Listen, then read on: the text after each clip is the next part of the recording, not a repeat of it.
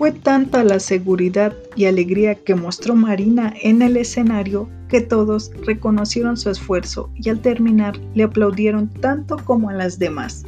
Así, Marina se pudo dar cuenta que con esfuerzo, trabajo, dedicación, empeño, disciplina y perseverancia podemos lograr cualquier cosa que nos propongamos y en Colorado este cuento ha terminado.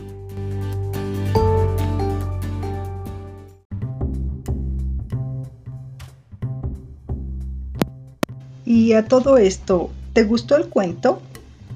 ¿Cuál fue tu parte favorita? ¿Alguna vez has vivido alguna experiencia similar? Explícalo con tus propias palabras y haz un dibujo en tu cuaderno.